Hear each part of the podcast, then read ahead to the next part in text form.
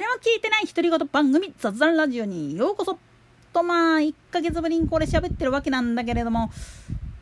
最後1ヶ月前にやった後で実はまあまた入院することがありましてやな。目がおかしくなりまして。なんでやねん。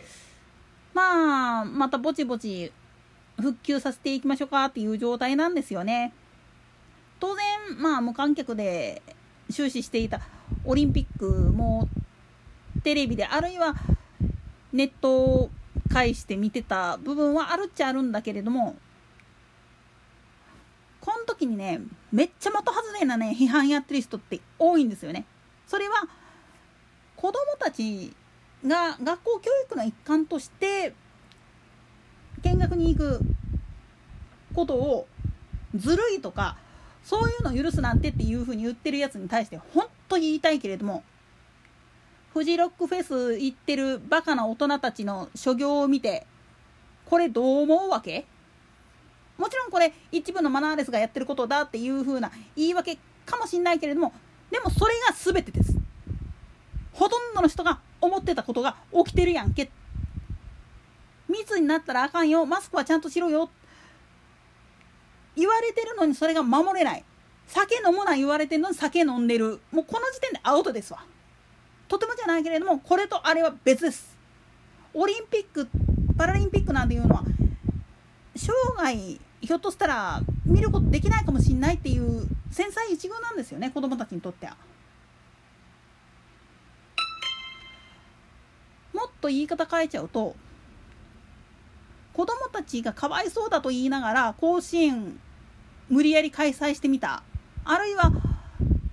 子供たちがかわいそうだからって言いながらインハイとかをやっている。親らから言わせればそれお前らが見たいだけじゃんけ。っていうやつですわ。なんでやねん。もっと言ったら自分たちが見られへんからっつって子供に規制かけるんだったら自分たちもまたそれに対して無視するっていうことも必要です。大人が見本を見せないと人生の模範を見せないと子供もこれやっていいんだっていう風になったりこういう大人ってよろしくないよねっていう風になってしまうんですよね。子供の目はめっちゃ残酷ですたびたびこのラジオトークでもそれからツイッターの方でも襟を正して物は言えっていうふうに散々おいら言ってるかと思うんだけれどもこれはもうもろ直球で自分のこと棚に上げて人のこと責めてた義理ないよっていうこと。そして人に対して規制かけるんだったら自分もまたその規制を守ってあげなきゃいけないんですよね。それができないのに人に対してブーブー言うっていうのははっきり言って大人じゃないです。大人がやることではないですこんなのは。むしろ本当に子供たちのことを思うんであれば子供たちが本当に楽しいあるいは記憶に残る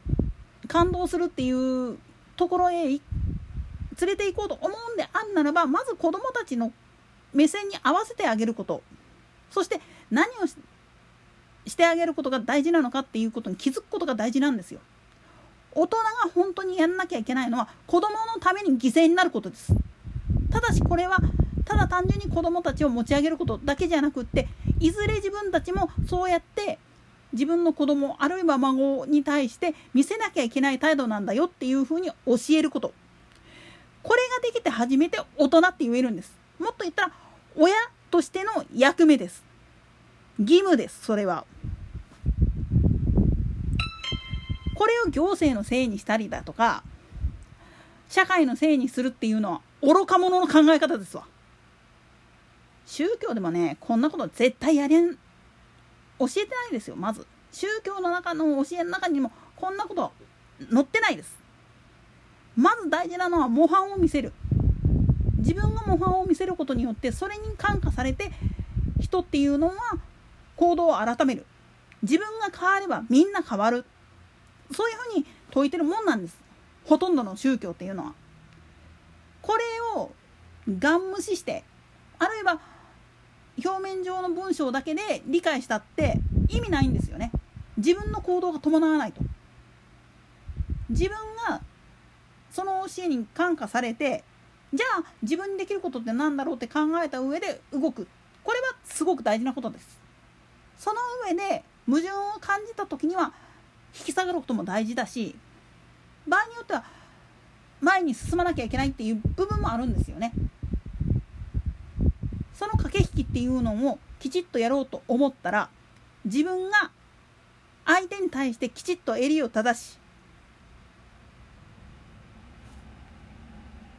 差し向かえる形で見てあげるっていうことはすっごく大事なんですよ。その姿勢を見て子供っていうのは学ぶんですよ背中からあるいはその表情からそして立ち振る舞いから全てを学ぶんですよね。ただ単純に読み書き計算ができたらいいじゃないんですよ。全ての行動っていうのが子どもたちにとっては教科書になるんです。これがわからない人たちっていうのが自称インテリとかリベラルとか言ってるからおいらからするとすっごいちゃんちゃらおかしいっていう話になってくるんです。それならそれで自分たちはその制約っていうのを自分に課した制約っていうのを全部守ってみろや。社会の中でそれを守れるんだったらそれをまあ言ってみると真似る人って絶対出てくるからそれができないっていうことはおかしいからみんなついてこないし逆に裏でクスクスと笑われて場合によっては罵詈雑言に遭ってしまうわけです。誹謗中傷罵詈雑言。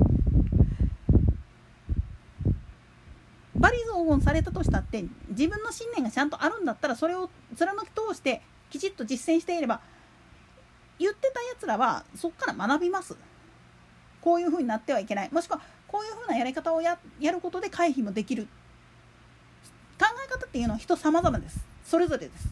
それを受け入れるかどうかは自分自身です。だけどそれ以上に大事なことは自分が見せた態度っていうのが全てです。たとえ心入れ替えたつもりでやったとしたって最初につけてしまった印象っていうのはほぼ拭えません。拭おうと思ったら評価している人を変えないといけないんですよね。そのためには何が必要なのかそしてもし何かを言われた時にそれに対してどういうふうに答えるか